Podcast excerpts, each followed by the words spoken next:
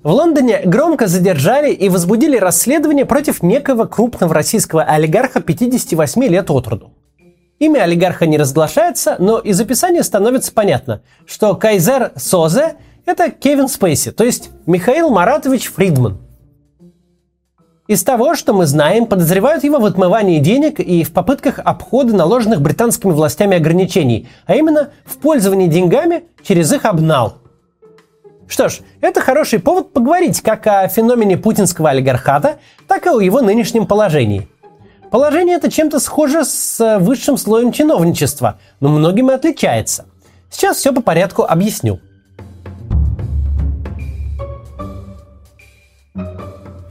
Мы уже много раз объясняли, что в таких режимах, как наш, коррупция – это не только способ личного обогащения.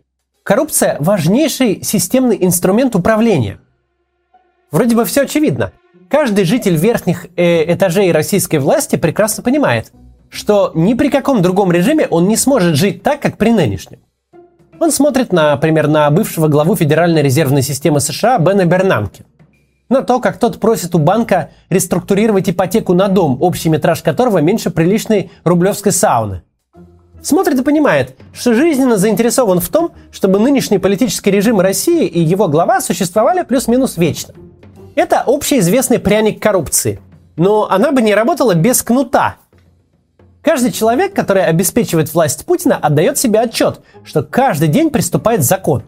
Что все атрибуты его образа жизни – дворец, яхта, офшорный счет, личный самолет, коллекция наручных часов за миллионы долларов – это не собственность, это вещественные доказательства. Вся его жизнь – одно большое уголовное дело, и ход ему пока не дали только потому, что у Путина хорошее настроение – такой человек не может быть лоялен Российской Федерации. С точки зрения государства он преступник. Он лоялен лично Путину. И он знает, как только он перестанет быть лояльным или Путин решит, что он перестал быть лояльным, не нужно будет ничего фабриковать. Путин просто сделает шаг в сторону и позволит закону работать.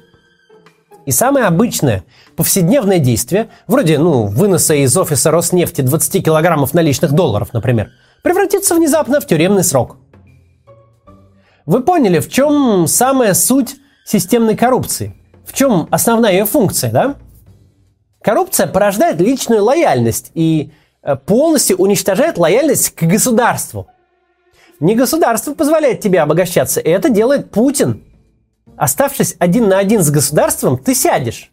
Американский чиновник может быть и вынужден жить в ипотечном доме, как простой инженер. Зато ему безразлична фамилия того, кто живет в Белом доме.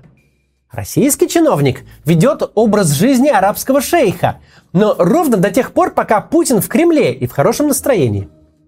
Сейчас сделаем некоммерческое объявление, дальше обсудим желания и ограничения российских коррупционеров. Я уже рассказывала вам о проекте «Волонтеры Тбилиси», который помогает украинским беженцам в столице Грузии. Тогда от моей интеграции волонтеры собрали 15 тысяч долларов. На них они организовали новый, подходящий для зимнего сезона, пункт гуманитарной помощи и раздали еду больше, чем тысячи человек. Посмотрите видео. Ну вот так и работаем. Раньше выдавали помощь во дворе гостиницы. Когда началась война, поняли, надо помогать. Нас было только три человека. Сейчас многие присоединились. Люди приходят, знают, что поможем. Жилье, еда, помощь с документами – Тут работает около 40 волонтеров, 8 в смену. Украинцы, белорусы, русские, грузины от 16 до 60 лет, а всего нас уже больше 100. Каждый помогает как может. Кто-то грузит мешки с картошкой, кто-то делает картинки для Инстаграм. Всего в Грузии остается больше 25 тысяч украинских беженцев, и им постоянно нужна помощь. Мы делаем все, что в наших силах.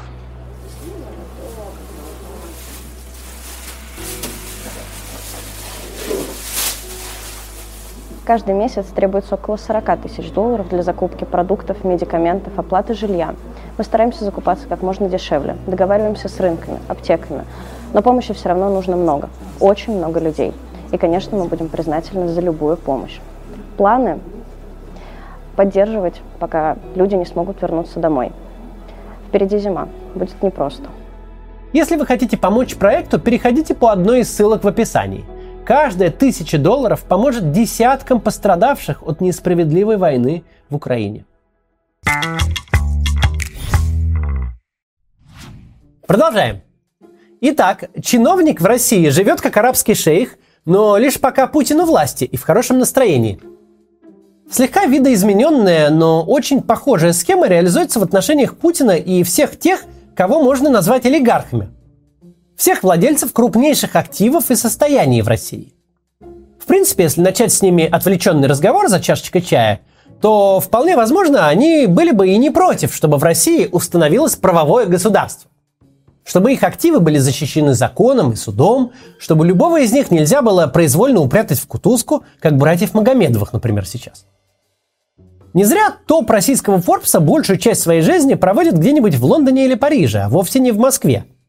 Потому что миллиарды долларов – штука, конечно, хорошая, но хочется жить, опираясь на какие-то права, зафиксированные на бумаге, а не на то, с какой ноги встал один пожилой мужчина – Самый роскошный подмосковный Версаль не идет ни в какое сравнение со скромным таунхаусом в Лондоне, если в этот Версаль в любую минуту может заявиться спецназ ФСБ.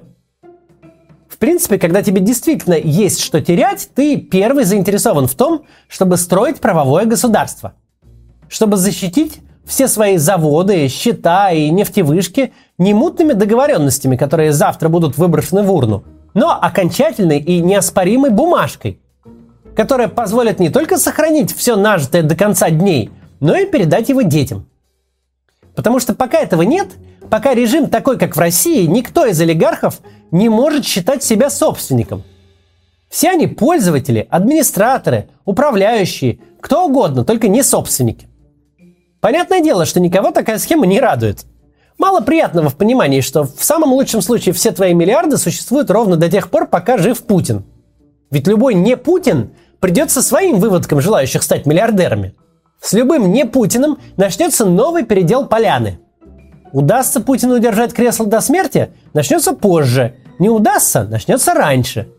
В любом случае, это вопрос времени. Все твои бизнес-империи, все твое имущество, статус, свобода – это карета из тыквы. В полночь она исчезнет. Маленький гадкий тромб в сосудах мозга одного человека погубит все –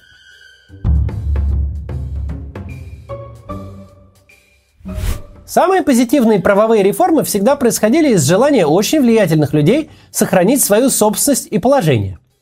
Из стремления построить для себя стабильный фундамент, не зависящий ни от чьих настроений, дружбы и конфликтов, жизни или смерти. Потому что так устроено право, и его невозможно распространить только на элиту. Если права собственности и личности защищены, то не только для элиты, а для всех.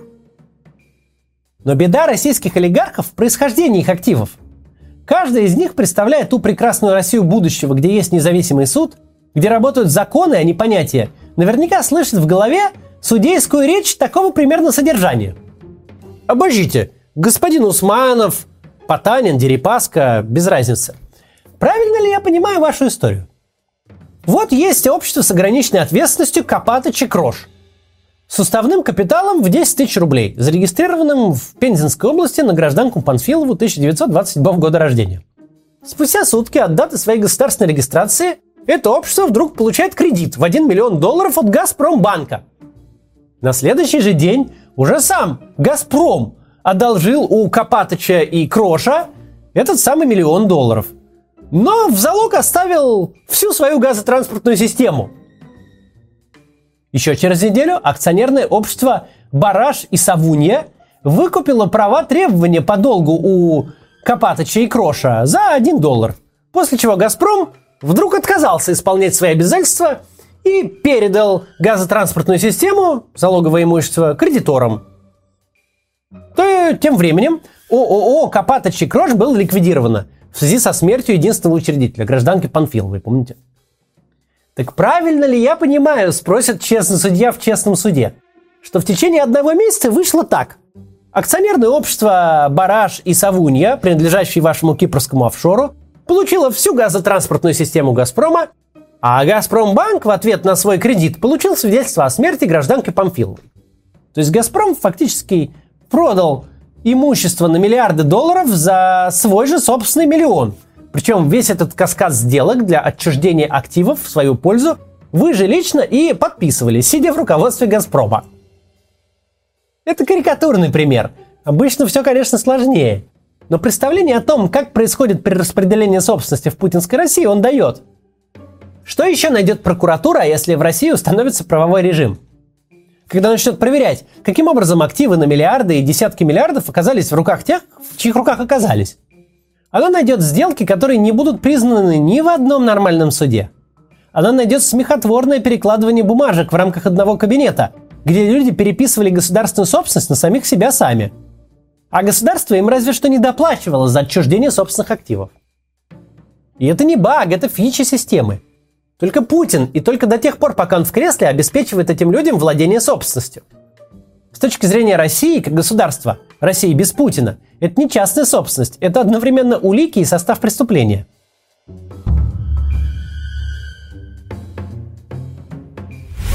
Мы разобрались, чем обеспечивается лояльность олигархов.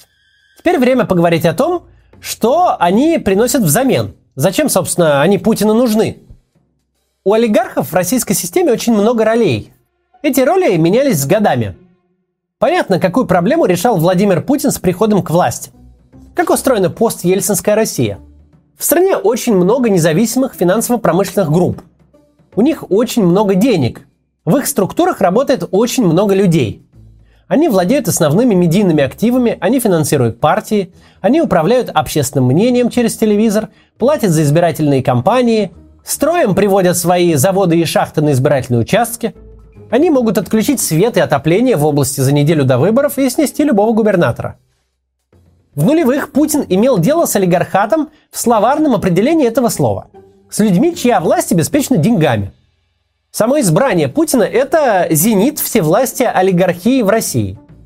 Человек никому неизвестный и ничем не примечательный в июле 99 года к концу года стал лидером нации – а в марте 2000-го выиграл президентские выборы в первом туре. Борису Березовскому приписывают фразу «Дайте мне пульт от телевизора, и через полгода я сделаю президентом табуретку». Говорил ли он это на самом деле неизвестно, но Березовский и другие олигархи, владельцы крупнейших медиа, в 99 году буквально это и сделали. Конечно, Путин понимал, что как сделали из него президента за полгода, так и зачислят обратно в табуретке за три недели – так что э, первой его задачей стало создание сословия лояльных олигархов. Им были переданы активы, обеспечивающие власть в России – медийные, энергетические и финансовые. Если олигархи 90-х были источником власти, опорой власти, то олигархи путинские должны были стать лишь инструментом власти. Они не собственники ключевых активов, они лишь их операторы, менеджеры. Весь ресурс, который ранее использовался для влияния на политику в своих интересах, теперь консолидировался для поддержки Путина. Неважно, о какой сфере мы говорим. Финансирование партий, помощь или наоборот атака на губернатора, организованный привод своих сотрудников на выборы, а главное повестка крупнейших СМИ. Все теперь управлялось из администрации президента. Но операционное управление основными ресурсами власти не единственная функция олигархата, а со временем и не главная. Важнейшая функция олигархата сейчас – управление теневым бюджетом – коррумпирование иностранных политиков, финансирование ЧВК «Вагнер», выплата второй, третьей и 105 зарплаты чиновникам и пропагандистам. Обеспечение роскошной жизни для управленческой элиты, поддержка чего угодно, что не с руки поддерживать напрямую из государственного бюджета.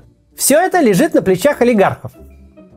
Главная их функция, по сути, это превращение официальных и довольно прозрачных государственных денег в наличные и офшорные счета – Благотворительный фонд олигарха строит дворец министру, покупает яхту прокурору, кладет на слепой траст европейского лидера несколько сотен тысяч евро за верную позицию относительно энергетической политики. А в ответ получает подряд на строительство автомагистрали или производство труб, на утилизацию мусора, на строительство метро. Олигархи – это такой шлюз обратного отмывания. Через них белые и прозрачные государственные деньги, подсчитанные и подотчетные, превращаются в неподконтрольный поток кэша, который Путин может использовать по своему разумению. На подкуп элит, на финансирование неофициальных войн, на экспорт коррупции, на что угодно. Пожилые люди вроде меня могут вспомнить, чем оправдывали сумасшедшие расходы на Олимпиаду в Сочи в 2014 году. Дескать, там государственных денег всего-то ничего. Основные расходы легли на частный бизнес. А какие вопросы к частному бизнесу вообще? Его частные деньги. Перед гражданами он отчитываться не обещал. Не считайте деньги в чужих карманах, граждане. Как хочет, так и тратит. Кто вам сказал, что этот чиновник наворовал на свою коллекцию часов? Ничего подобного. Просто его жена талантливая фигуристка. А Росгазмясмаш очень любит фигурное катание и каждый год на каждой вышке и в каждом цеху организует по ледовому шоу. Какие вопросы? Все официально. И не цента государственных денег. Деньги отличаются друг от друга не только количеством и не только валютой, в которой номинированы. Они отличаются еще и подотчетностью. В этом и состоит контракт Путина с олигархатом. Вот есть прозрачные государственные деньги, под каждую копейку которых есть бумажка. А значит, когда-нибудь какая-нибудь разведка отследит путь этой копейки от государственного бюджета России до министра иностранных дел Венгрии. Но олигархи превращают подотчетные финансы в те самые десятки килограммов наличных долларов, которые в тяжелых сумках вынесет из офиса когда Улюкаев, а когда и Пригожин.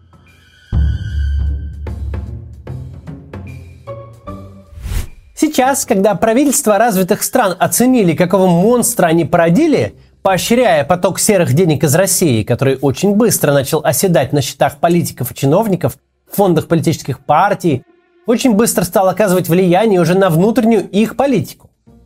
Когда поняли, в чем опасность превращения своих стран в тихие гавани для российских олигархов, в разрешении им изолировать себя от последствий своих действий, в системе, которая позволяет людям обогащаться на сломанных институтах России, но самим пользоваться институтами Запада. Когда счет оказался на табло, а результаты на лицо, когда вновь оказалось, что безнаказанность ведет к катастрофе, что нельзя разрешать политической элите изолировать свои поступки и их последствия, иначе с последствиями придется иметь дело всем. Вот сейчас ребятам стало по-настоящему жарко. Тут даже не так важно, кто уже под санкциями, арестом, официальным преследованием, а кто окажется в обозримом будущем. Но теперь все они на карандаше и под колпаком. Теперь называться «Путинс олигархс» Это все равно, что быть арабом в Нью-Йорке в сентябре 2001 года. Теперь они говорят, да что ж вы к нам пристали? Мы просто бизнесмены. Просто торгуем клубнику, выращиваем собственными руками. Как мы могли, говорят, повлиять на войну? За что нас хватают, забирают деньги и собственность, мучают и обижают? Читаешь интервью Фридмана или Авина, просто слеза наворачивается. Не-не-не, друзья, так не работает. Вы важнейшая часть системы. Вы ее строили вместе с Путиным. Вас все устраивало. Вам не нужны были действующие институты, политическая конкуренция, защита прав собственности в России. У вас все это было на Западе, а в России это помешало вам бы обогащаться. Сейчас для вас всех, конечно, настали темные времена. Жаловаться вам не на кого, вы сами кузнецы своего счастья. В очередной раз в истории человечества выяснилось, что нельзя себя изолировать от последствий собственных поступков. Нельзя зарабатывать на бесправии и произволе, а жить с правами и гарантиями. Для вас все это, конечно, не пройдет бесследно. Вы много потеряете. С другой стороны, многое у вас и останется. В новой России, особенно если поспособствуете падению старого режима, вы будете важнейшими политическими акторами, просто как операторы все еще огромных активов. На этот случай помните, вам придется импортировать в Россию институты права. Право для всех. Не получилось уже один раз экспортировать себя к институтам. И не получится вновь. Их надо организовывать у себя, у нас в стране, и способствовать их распространению на всех. Тогда всем будет жить лучше – и да, правовое государство отберет у вас неправедно нажитое. Будет какой-то тип компенсационного налога или еще что-то такое. Ну, конечно, существенную часть активов у вас отберут. Но у вас все еще останутся активы. Больше, чем тысячи человек способны потратить за тысячи жизней. И все эти активы уже будут защищены законом. Эти активы будут уже легитимной собственностью. Собственностью, которая не будет зависеть от настроений стареющего диктатора. Собственностью, которую вы сможете оставить потомкам. Лучше иметь миллиард, но свой, настоящий, чем 20 миллиардов, которые испарятся чуть раньше или чуть позже. Которые не переживут даже вас, не говоря о том, чтобы кому-то достаться в наследство. Надеюсь, 2022 год дал вам это понять. Постарайтесь не забывать об этом, когда появится шанс поучаствовать в строительстве новой страны – ведь в той стране, где у наших детей будет будущее, ваши унаследуют ваши миллиарды. Неплохая ведь сделка. До завтра.